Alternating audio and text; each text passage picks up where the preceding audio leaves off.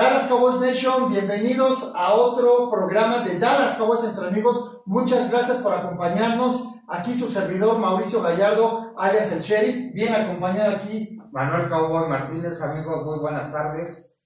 Bueno, pues otro jueves que nos tocó, este no es jueves de acción de gracias, pero normalmente ya estamos jugando los jueves eh, un jueves después del jueves de Acción de Gracias estamos jugando ya desde hace varios, ajá, no, ya llevamos varios años, jugando este jueves. Eh, no, no sé por qué lo jugamos así el calendario, pero bueno, aquí estamos con nuestro enfrentamiento contra los Osos de Chicago, un equipo que también este, está igual que nosotros, eh, con 500, o sea, 6-6, igual que nosotros, ¿verdad? Y con 500, pero un equipo con mucho menos talento que el que tienen los vaqueros de Dallas. Efectivamente, sí, tienen mucho menos talento. Su defensiva es muy buena y es la que básicamente los ha puesto donde están.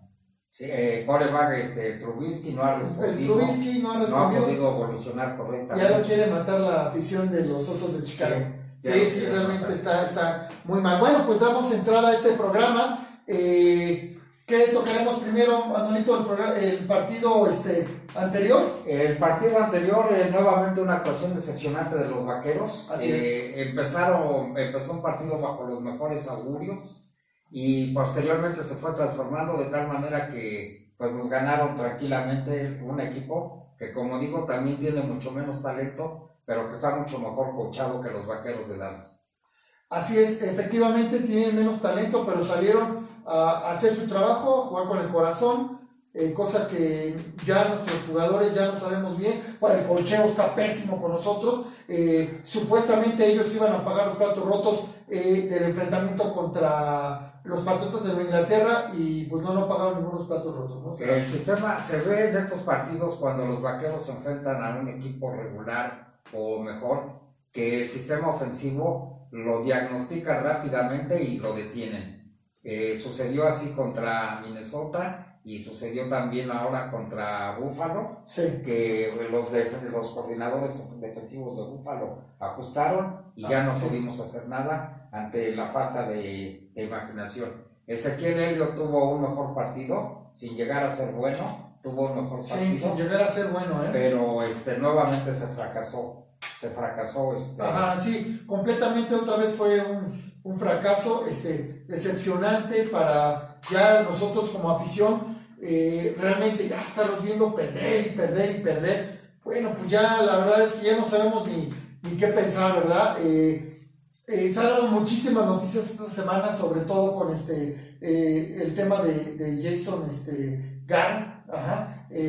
que declaró, fue mal tomado ahí por la afición, declaró Jerry Jones que no duda que Jason Garrett siga este, entrenando en la NFL, pero nunca dijo que a los Dallas Cowboys. Es ya prácticamente un hecho que Jason Garrett sale de de los Dallas Cowboys, pero se refieren, también vi una entrevista en ESPN con el Tapanaba y se refieren a que pues otro equipo puede tomarlo, ¿no? Como en su ocasión le tomaron, fue corrido Baby Belichick, por los que no lo sepan, de Cleveland. Fue despedido por mal entrenador, imagínense ustedes, ¿no? Pero se va a otro equipo que se acopla a su sistema, etcétera, y ahora vean nada más quién es Belichick, ¿no? Eh, pero si no funcionó en Cleveland.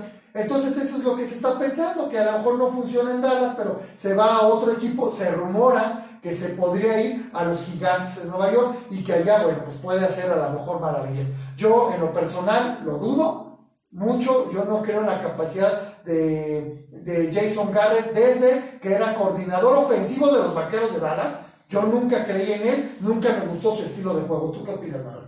Bueno, eh, yo lo que opino es que a Jason Garrett le ha faltado pantalones para enfrentarse a Jerry Jones. Y eh, Jason Garrett quiere seguir siendo el que mande las jugadas en Dallas, quiere hacer los papeles de head coach y de eh, coordinador ofensivo. Y los coordinadores ofensivos que tiene, que ha tenido, se le han sido impuestos. Callahan en el 2014, que tuvo un buen éxito, y luego vino posteriormente Linehan, y este y posteriormente, bueno, eh, Callahan estuvo 14 y el 15, pero como estuvo lastimado Romo no se hizo nada. Y después en el 16 vino este, Linehan y llevó a Prescott a un buen lugar.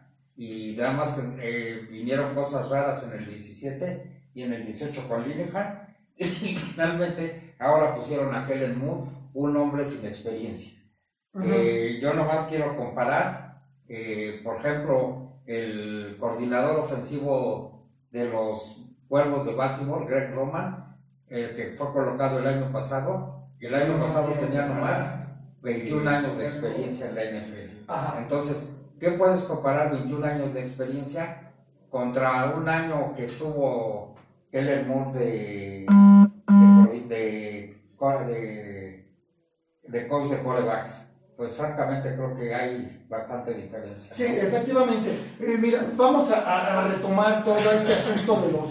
Eh, ¿Qué es lo que está sucediendo con nuestros Dallas Cowboys, no? Que de entrada, pues ya estamos eh, sobre la casi eh, un cuarto de década, se dice fácil, pero ya ha pasado bastante tiempo. Simplemente Pittsburgh no llega siempre al 50% del tope salarial, porque entre los millonarios dueños de los este, equipos de la NFL, eh, el dueño de Pittsburgh no es tan millonario y solamente llegan al 50% del tope salarial. Sin embargo, los señores ya tienen más Super que nosotros y se han acercado de dos o tres ocasiones en estos 25 años que nosotros no nos hemos ni acercado. Sí, han tenido la desgracia de toparse en la final de conferencia con los Patriotas. Sí. Y es donde no han podido ya avanzar. Efectivamente no han podido ya avanzar ahí y si no, podría tener todavía más Super Bowl Pittsburgh. Entonces, ¿qué es lo que está pasando? Nosotros cada año llegamos al tope salarial, gastamos millones y millones de dólares, bueno, digo gastamos, los gasta Jerry Jones, ¿verdad? Pero no hacemos nada, ¿no? Entonces vamos a darle forma a esto.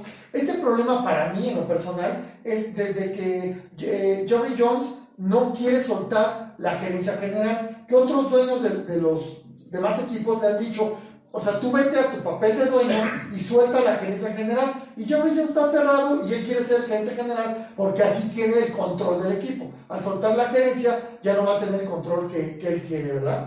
Bueno, eh, aquí hay este, lo más importante aquí es decir que el equipo donde el, gerente, el dueño no se mete es el equipo más exitoso, que son los Patriotas de Nueva Inglaterra, donde el dueño tiene a, a personas que hacen el trabajo y él les paga y ve las cosas eh, desde otro punto de vista. Efectivamente. Entonces, el equipo tiene éxito. Lo acabas de mencionar, los aceleros de Pittsburgh, que han tenido dos, este, tres entrenadores en los últimos 40 años, Chuck Noll, Cowher y Mike Tomlin, ¿sí? Eh, y han estado ahí. Green Bay, que es un equipo que no tiene dueños, sino es una asociación, también ha estado constantemente entre los primeros lugares, ha perdido finales de conferencia, pero constantemente ha accedido a los playoffs y hay que, hay que ver ahí las cosas, miren, McCarthy fue despedido el año pasado, a pesar de haber ganado Super Bowls y a haberse presentado dos o tres veces más en la final de conferencia. Claro. ¿Por qué? Porque McCarthy o, no, o estaba mal con Aaron Rodgers y sin embargo fue despedido. Ron Rivera, también que ya accedió al Super Bowl, en los mismos años, porque tiene los mismos años que Garrett, sí. Eh, accedió al Super Bowl, este, también fue despedido esta semana. ¿sí? Entonces, solamente Gary Jones y solamente él están con Jason Garrett. Porque en México todo el mundo pide que salga Jason Garrett y en Estados Unidos en Estados Unidos también. Eh, la prensa escrita y, los noticieros, todos se acaban a Jason Garrett y a Jerry Jones eh, en, cada uno de sus este, noticieros o, después de cada partido se los sacaban, ¿eh? Sí, los noticieros televisados, este, todos están que a qué hora sale Jason Garrett. Efectivamente, sí. Este, entonces solamente Jerry Jones es el único que tiene esa idea. Eh, Jerry Jones, ¿por qué? ¿Cuál es ese motivo Jerry Jones? Bueno, Jerry Jones tiene un ego muy fuerte. ¿sí? Así es. Es un, es un ego que él, que él, como ha tenido éxito económicamente, pues también va a tenerlo en lo deportivo pero realmente el éxito en lo deportivo que tuvo se lo dejó a Jimmy Johnson. A Jimmy Johnson, sí, se, ha visto, se ha visto en estos 22 años, 23 años, Que, que, todo hizo los movimientos de tantos jugadores y el que da las ideas fue Jerry, este, Jimmy Johnson. Sí. Porque, pues, eh, definitivamente no hemos ganado nada con Jerry Johnson, ¿verdad? Efectivamente. Eh, Jerry Johnson ha contratado coaches muy malos. Eh, Barry Switzer era un buen coach pero yo creo que también no estaba de acuerdo en que le estuvieran diciendo las cosas y por eso renunció. Sin embargo, aprovechando el talento que tenía, llevó a un equipo al Super Bowl y a otra final de conferencia y a otras eh, semifinales. Cosa que no hizo Jason Garrett. Después contrató a coaches ya sin mucha personalidad, como Gale. Gale tuvo un éxito relativo porque en los dos años que estuvo llevó al equipo a, a playoff. No ganó ahí, pero tuvo un éxito relativo. Eh, y posteriormente el equipo se vino abajo con Dave porque no teníamos nada, no teníamos eh, buscadores, no teníamos quien, sí, no teníamos talento. Se trajeron quarterback como John Gilna, como Billy Testaverde. Ajá, este, eh, no, no se reclutaron los jugadores, todo eso fue parte del aprendizaje que nunca terminó de aprender de Jerry Jones.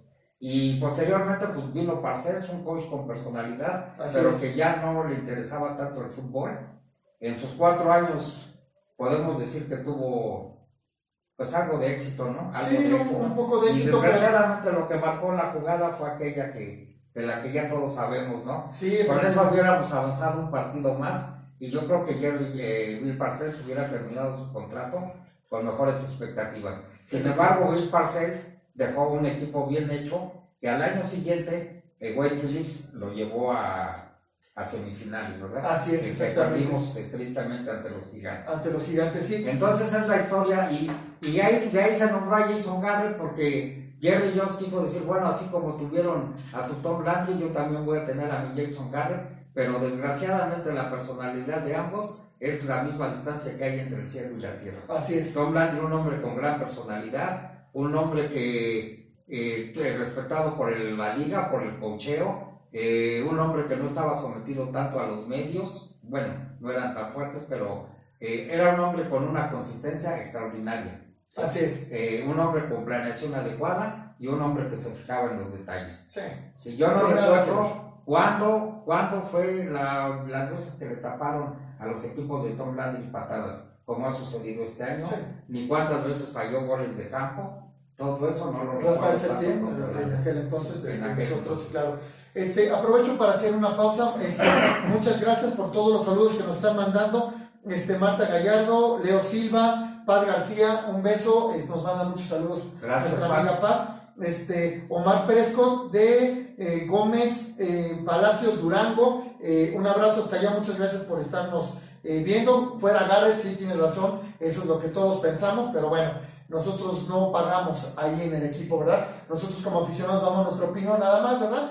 Este, y eh, bueno, por el momento nada más. Ahora, también saludos a la señora Gabriela de Querétaro, una gran aficionada a este deporte, eh, gran aficionada a los vaqueros, y un saludo también a la ciudad de Querón en Canadá, a la familia Zaguana Martínez, grandes aficionados de los vaqueros, un sobre todo el pequeño Alex. Un saludo para todos. Bueno, eh, continuamos con esto. Mira, la temática que ha venido sucediendo desde, desde 2011 que tenemos a, a Garrett, eh, todas las temporadas, hasta el día de ahora, en la semana 14, ¿sí? todas han sido de 7-5 o 6-6, o sea, él sigue en la línea, exceptuando únicamente la temporada del 2014, que todos recordamos en aquel entonces, cuando todavía estaba Tony Romo, que teníamos 8-4, y en la temporada del 2016, que a esta fecha estábamos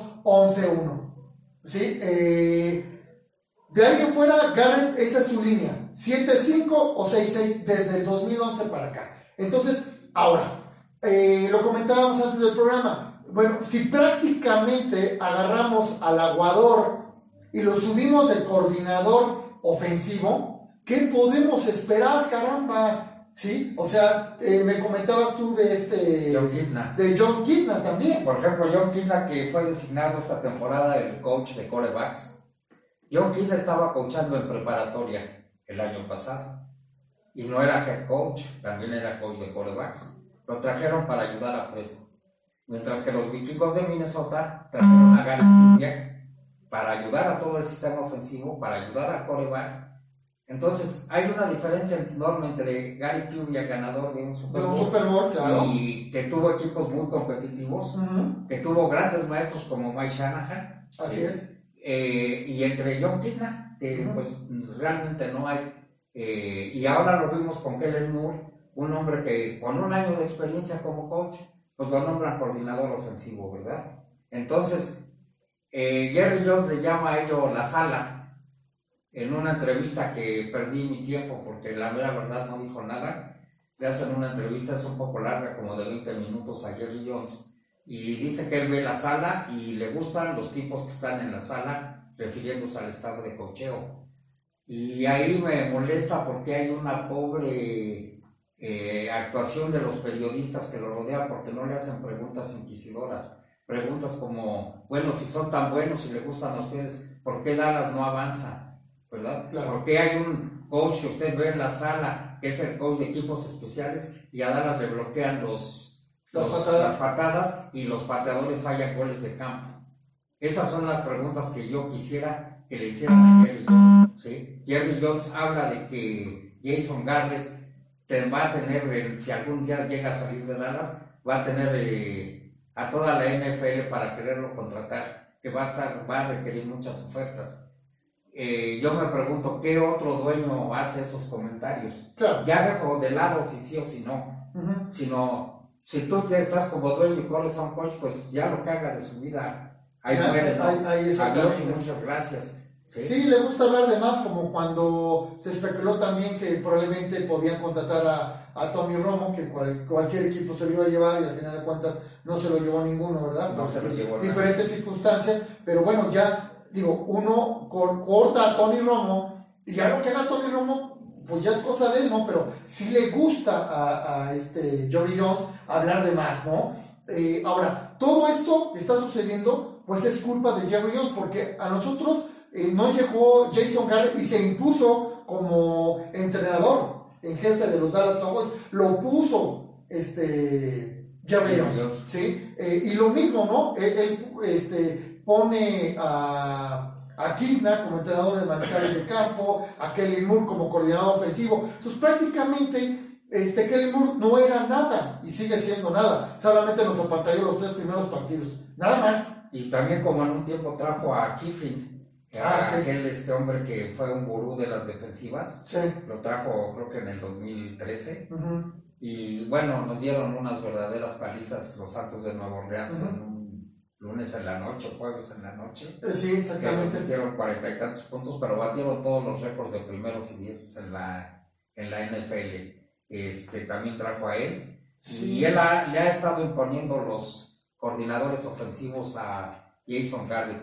Yo, dada la permanencia que vi que este año había para Jason Garrett, yo me inclinaba mucho porque el coordinador ofensivo fuera Todd Haley, viejo Ajá. conocido de Jerry Jones. Sí, Eh, Todd Haley que demostró tener éxito con los Cardenales de, de Arizona. así es. Él era el coordinador ofensivo cuando fueron al Super Bowl Ujú. y demostró tener éxito también con los aceleros de Pittsburgh. Claro. Sí, entonces, este, yo me inclinaba como él, pero es un hombre que pues tiene muchísima experiencia en. Recordarás a Joao Besano también.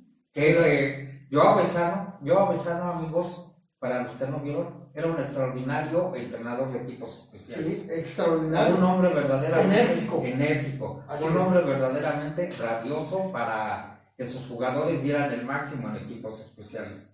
Un hombre muy estimado eh, por los aficionados de los vaqueros de Dallas. Ya descansa en paz, pero Sí. la mera verdad es que Joao Besano era un tipo de categoría. Efectivamente, mucho también se Era- especulaba. Sí, que, que, que podía ser el head coach de nosotros, la afición lo pedíamos, etcétera, porque veíamos los resultados, ¿verdad? Pero lamentablemente, pues tampoco fue de esa, este, de esa manera. Eh, aprovecho para dar eh, un poco más de saludos. Eh, Gaby Mar, eh, un abrazo, muchas gracias por, por estarnos viendo. A toda la familia Vera, un abrazo. A Fabiola Vera, eh, Brenda Vera y eh, Bombón Vera, Cheche Vera y a todos los Vera, eh, un, un fuerte abrazo, muchas gracias por estarnos viendo y un saludo muy especial para ti Mariana, te quiero mucho y muchas gracias por apoyarme. Bueno, También un saludo a este, mi querido sobrino Hugo Mandujano allá en Querétaro y le doy las anticipadas gracias por el favor que nos hizo sus delfines al a a ganar la final de este Porque tiene la razón. vera verdad nos Ellos- hicieron un flaco Ellos son. Miami, ¿te Sí. acuerdas? Te fuiste a ver el partido con ellos, ¿recuerdas? Sí, Para, sí. para este, ese, este, cuando jugaron contra los Dallas Cowboys. Bueno, este, continuamos con esta situación eh, eh, otra mala noticia que tenemos ahorita para el partido, ¿sí? Es este Antoine Wood, eh, que fue este, detenido el día de ayer por posesión de marihuana y este, desacato a la autoridad y no sé cuántos cargos más tiene. Sí, así es que él no participa. Este, pues es una lástima porque me gustaba el tipo, sí. me gustaba cómo estaba jugando, lo veía jugar al 100%, y es una lástima lo que ha pasado, ¿no? Sí, una lástima totalmente. La lástima, la mera verdad es que el tipo me, estaba insatisfecho dentro de, de, su trabajo, el ataque defensivo. Eh, se ha tenido, se ha criticado mucho la defensiva, pero creo que el tipo estaba dando el 100% dentro de su capacidad. Dentro de lo que es, eh, sí, lamentable esta noticia que se dio este, eh, el día de ahora, pero fue detenido desde, desde el día de ayer. Y bueno, pasando a... Ah, sí, de, tenemos este, aquí de Ezequiel Elliott, eh, como tú lo mencionabas, en este partido contra Búfalo tuvo un pequeño eh, mayor desempeño en la cantidad de yardaje, pero aún así, eh, después de que firmó el contrato, como casi la mayoría, después de firmar sus contratos millonarios, tienen una baja y Ezequiel Elliott la, la ha tenido tanto así, ¿sí? que el mariscal de campo de los Ravens, Lamar Jackson, tiene 13 yardas menos, ¿sí? Que el corredor mejor pagado de la liga, llamado Ezequiel Elliott.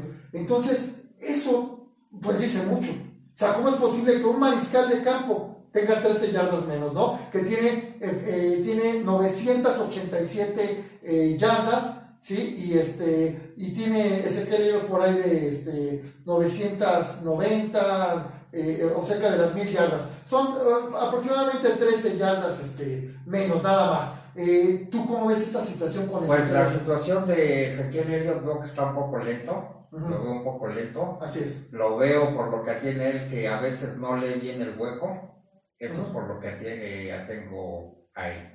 Y por lo que con respecto al staff de cocheo, creo, creo que no lo utiliza correctamente porque hay corredores con menos talento que ganan más yardas por la forma que mandan las jugadas. Sí, Ezequiel Elliott, sus jugadas son muy directas o, o, muy lentas, en mi opinión, muy lentas, y lo que hace que no se aproveche la velocidad. Eh, yo quiero ver, por ejemplo, he visto últimos partidos de San Francisco, de Green Bay y de Baltimore, y la verdad es que esa, ahí es donde eh, nace mi, mi, frustración contra Jason Garrett. porque es. un juego, son juegos totalmente, sistemas ofensivos totalmente diferentes. Entre San Francisco, Green Bay y Baltimore, si bien Baltimore corre más, eh, las formas en que se mueven los quarterbacks son muy similares.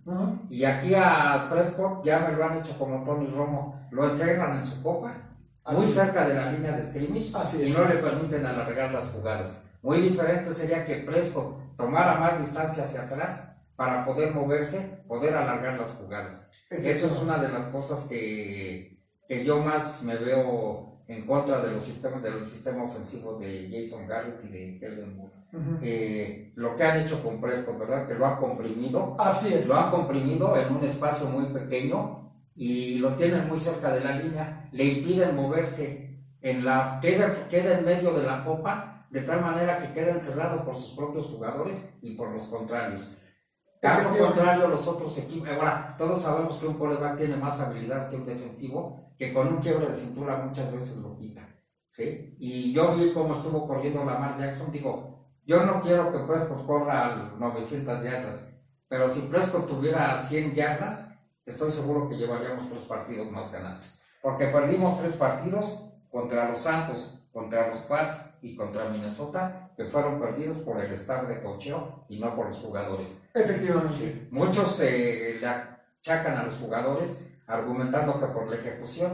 Si la ejecución fuera eh, la, la, correcta, bueno, pues entonces nomás ponemos 10 jugadas, las ejecutamos bien y vamos a ganar. se va a ganar pero no es así. Hay jugadas que se mandan y que la defensiva por alguna causa queda bien y ya desde ahí va a salir mal la jugada, sobre todo cuando es una jugada con carrera. Efectivamente, hay otra estadística, desde que nosotros utilizamos el 49% de la RPO, que es la, la, opción, ¿sí? junto con la corrida de mariscal de campo, eh, siempre que la usamos, ganamos todos los partidos.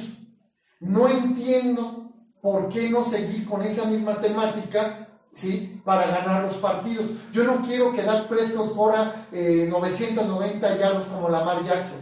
Pero ¿por qué? O sea, eh, ok, hay que proteger al mariscal de campo.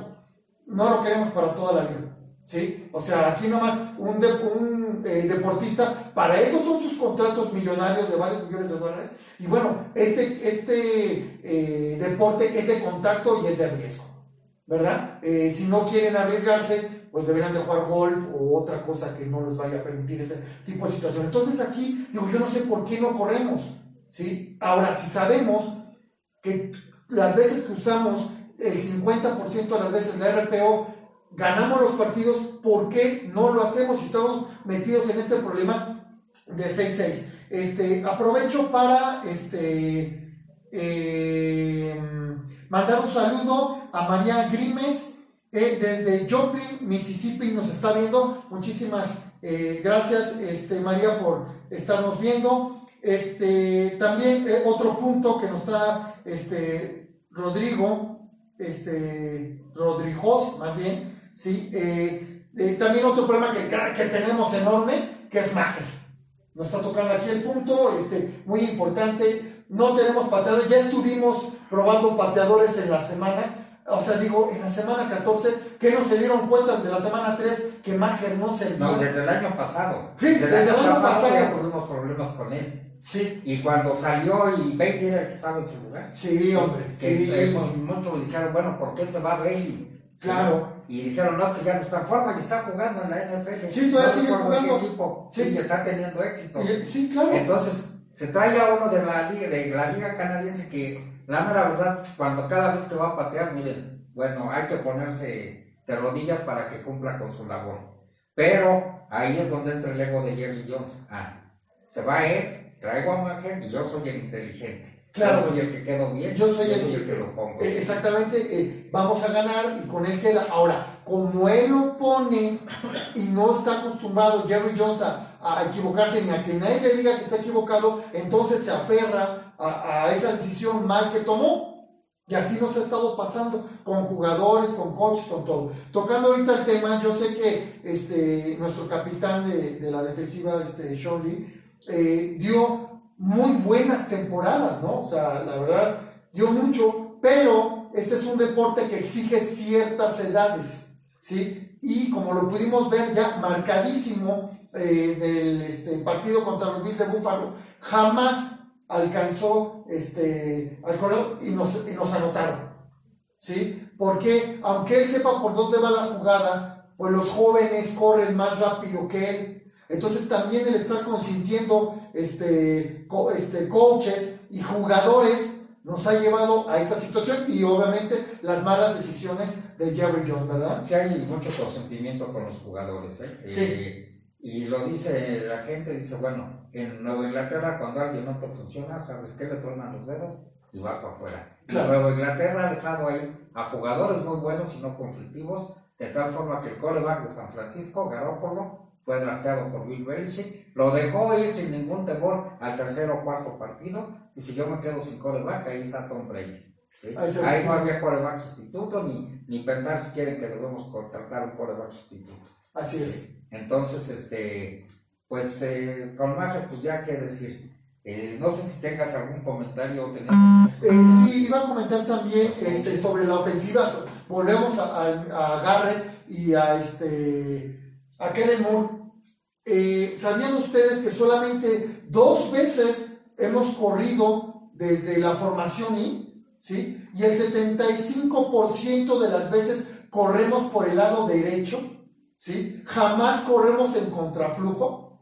O sea, si nosotros tenemos esas estadísticas, por eso también es por la falta de imaginación que, que, tiene Kellen Moore y Jason Garrett, ¿sí? Si nosotros lo sabemos y, no nos paga nadie, pues imagínense a, a, los, ahora sí que, coordinadores defensivos de los otros equipos que les pagan varios millones de dólares, pues lógicamente que lo saben. Y es también por eso por lo que no podemos avanzar. No, y, por ejemplo, si como, tú dices, corremos del lado derecho, bueno, contra Minnesota en la última ofensiva, las dos últimas jugadas fueron del lado izquierdo, Sí.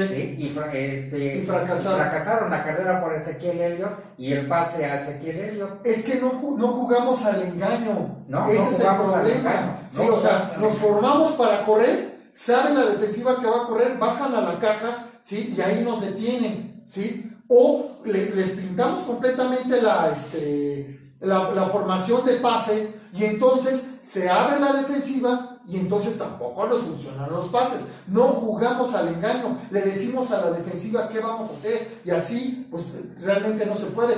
De hecho, nunca ni una sola vez hemos corrido, hemos corrido de formación escopeta donde abres a toda la, este, quitas a la gente de la caja, ¿sí? No corremos. O sea, si es formación escopeta, entonces es pase. No, no, Bueno, no es que eso. yo no recuerdo que hayamos sacado una jugada con Dak Prescott atrás del centro. No. ¿Y qué crees? Que vi a Garópolo sacando una gran cantidad de jugadas. De del jugadas atrás del centro. Sí. Sí, todas está a- a O sea, las- no te digo que todas, Sí, pero sí, estamos claro, hablando que que un 30% de jugadas sí las sacaron de atrás del centro. O sea, el coreback pegado al centro. pegado al centro, sí, Centro no antiguo, tan hermoso que era. Sí. Ese de centro, ¿verdad? Sí, sí, efectivamente, ya, ya antiguo de, Sí, ya, de- de- principios de la, de la NFL, pero, pero de todas maneras puede funcionar porque deben de tener una gran variación de jugadas.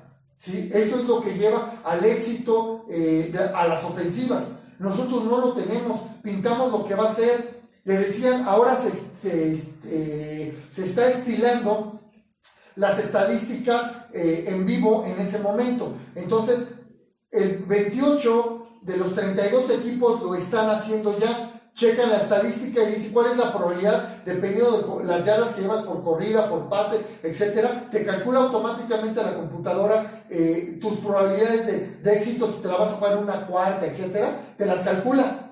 ¿Sí? Y el 28 de los 32 equipos lo están haciendo. Dicen a Garrett, bueno, ¿y tú por qué no lo haces? No, es que yo creo que eso no va a funcionar, entonces eh, cada, cada cabeza eh, pues es un mundo y pues yo, yo pienso que eso no funciona y no lo vamos a hacer.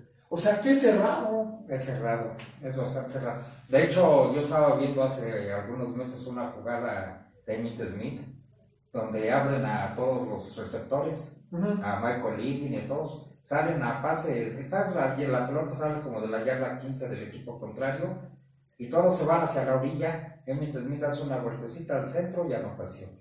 Digo, ¿qué Garrett no puede sacar esa jugada? Ajá, sí, hay muchas jugadas que pueden. eh, no sé si tuvieron oportunidad, amigos, de ver el partido eh, de Miami contra las Águilas de Filadelfia. Este, viste la jugada, la formación, estaba el centro solito, ¿sí? Centrándole nada más al mariscal de campo. Todos, todos salieron de receptores, la mitad para la izquierda y la mitad para la derecha. Se veía rarísimo, ¿sí? De hecho, la defensiva no sabía ni cómo hacerle, ¿sí? Y nada más tenía a dos eh, eh, a dos este, linieros para, para penetrar, ¿sí? Sí. Y sin embargo, eh, eso fue eh, en zona roja ya para, en la yarda 1, y sin embargo, les funcionó. Y por cierto, este, el que lanzó el pase era el pateador. Era el pateador, Sí, o sea, es algo que generalmente no se utiliza. No. Cuando hay un engaño de ese tipo es el que recoge, Sí. el que se levanta y da el pase. Y da el Pero pase. así fue el, pateador. pateador. Pero ahí es donde esa ejecución, yo estoy seguro que esa jugada la practicaron 73 veces. Sí, claro. ¿sí? Porque si no, no da. Si no, no da, pero les funcionó y ganaron el partido, ¿sí? Eh, bueno, nosotros, ¿por qué somos tan cuadrados? Bueno, nosotros no, ¿sí? Garrett y, y Kellen Moore, ¿por qué son tan cuadrados, no? Este, definitivamente, eh, esto está, está, está mal, eh, el pateador no tenemos, eh, los juegos de playoffs se cierran bastante, ¿sí? Se requiere un buen pateador para poder ganar, no lo tenemos.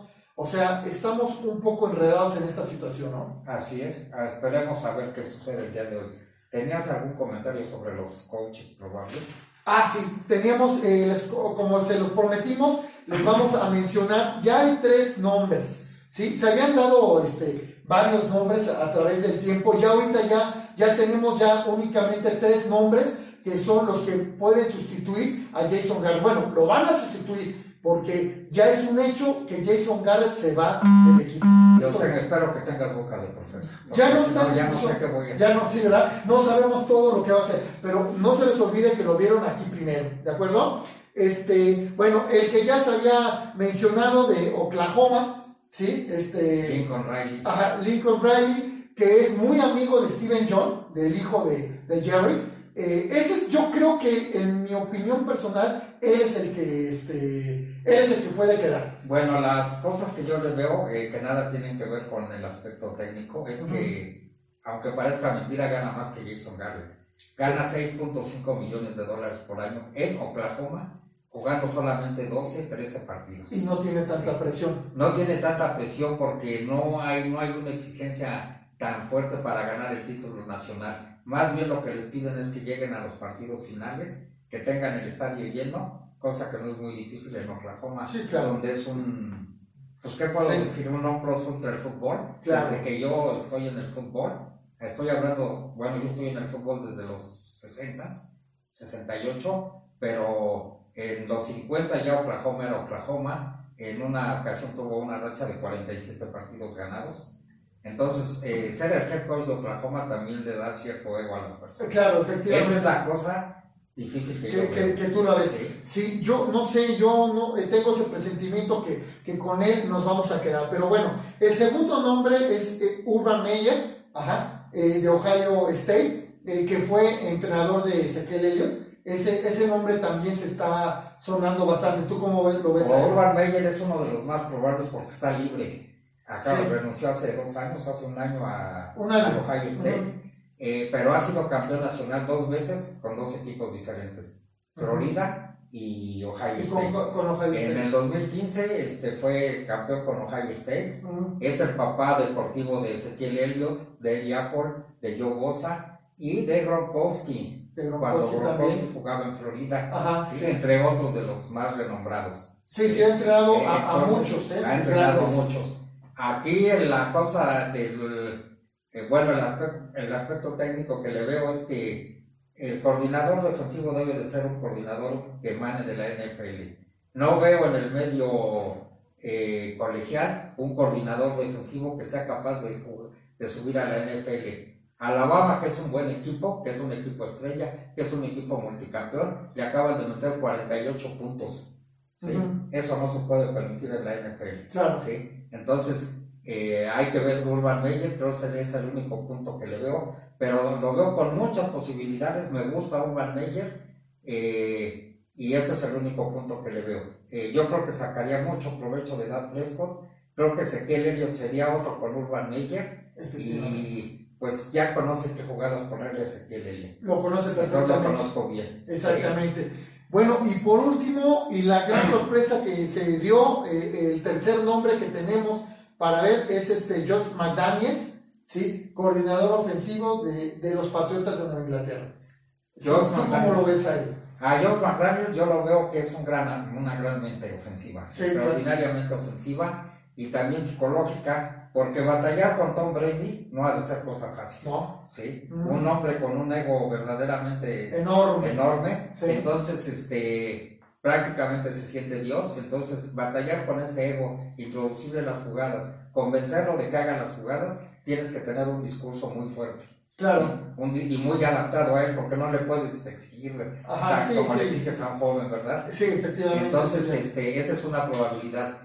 Lo que le veo mal ahí, ahí, lo que le veo difícil ahí es que Josh McDaniel se ha dado cuenta cómo se manejan los patriotas. Y dice, bueno, el día que se vaya Bill Belichick, voy a quedar yo. Efectivamente. Y voy a quedar yo como Bill Belichick. O sea, se va a hacer lo que yo diga. ¿sí? Yo voy a tener el control.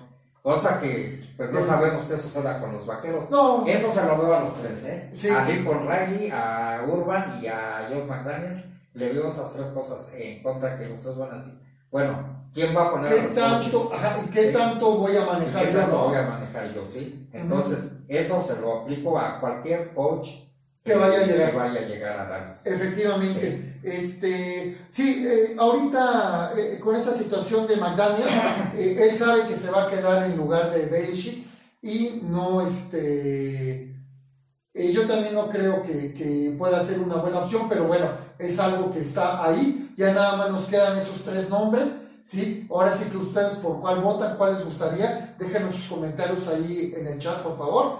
Pues puede haber sorpresas, ¿eh? Sí, Quisiera mencionar entre ellas Greg Roma, que es el coordinador ofensivo de los pueblos. Ok. Sí, puede ser una sorpresa. Ya todo el mundo ha visto su capacidad. Su capacidad también nos ayudaría a, este, a la ejecución de dar prestos con la RPO. Y definitivamente pues no estoy muy de acuerdo con Harvard y ni con uno de los coaches, pues como les llamaría yo dinosaurios, ¿no? Claro. Creo que ahorita el fútbol es un poquito diferente, ¿sí? Se necesita mucha... Mucha dinámica ya, sí. Mucha dinámica, sí. Sí, sí, En cierta forma se juega un fútbol impensable o sea, si a un Tom Brady le hubieran puesto que este era el fútbol de, ese, de sus años, diría, no vamos a ganar ni una sola ya. Ajá, sí, efectivamente, sí, este, pensable. Es un fútbol muy, muy diferente al que se juega ahora, ¿no? Ajá. Un fútbol tipo cochero, engaño por aquí, engaño, por, allá, me muevo por allá, me muevo por acá. Este, y, y, y, creo que definitivamente esas, esas personas encajan. Eh, Encajan bien. Encajan. Bueno, pues eh, esperemos, vamos a esperar a que pase el tiempo a ver qué. Esperemos ganar en este partido contra los Osos de Chicago. Eh, nomás para terminar, la clasificación de los vaqueros está en sus manos. Ah, sí. sí. Si se ganan los cuatro partidos, se clasifica. Sí. Seguro. Porque las Águilas de Filadelfia con los que estamos compitiendo eh, tienen su calendario más fácil. Lo estábamos checando. Le restan los dos partidos contra Gigantes y el partido contra nosotros. Y contra Redskins. Y, contra, ajá. Sí. y nosotros, ¿sí? Eh, pues la tenemos un poco más complicada, ¿verdad? Porque tenemos que ir a Filadelfia a ganarles. ¿sí? Entonces, ahorita somos dueños de nuestro destino y esperemos que así se continúe. Inclusive creo que si se pierde uno de los tres partidos, pero no contra Filadelfia, contra Filadelfia no podemos perder. Hay que ganarle porque prácticamente quedaríamos empatados en la, en la división. En la división. Pero ese es el desempate de puntos por que les ganamos los dos les partidos. Ganamos los dos partidos. El último partido lo tenemos contra los Redskins, entonces prácticamente pues es cosa de orgullo de Jason Garrett, pero pues parece que no lo tiene. Sí, parece que no lo tiene. Pues muchas gracias amigos. Bueno, pues muchas gracias. Este, si no están suscritos al grupo Dallas Cowboys 24-7 Oficial World Club, suscríbanse porque solamente por ahí hacemos la transmisión completa del partido. Si van de regreso del trabajo o todavía están trabajando, pues ahí es oportunidad para poderlo ver. Eh, si no están suscritos, manden la solicitud. Ahorita van a ser aceptados y de inmediato para que puedan ver eh, su partido Dallas Cowboys visita Chicago. Y bueno, pues esperemos que haya un buen resultado este, el día de, de ahora. ¿De acuerdo? Bueno, pues como siempre, nos despedimos y pues este, pues go Cowboys.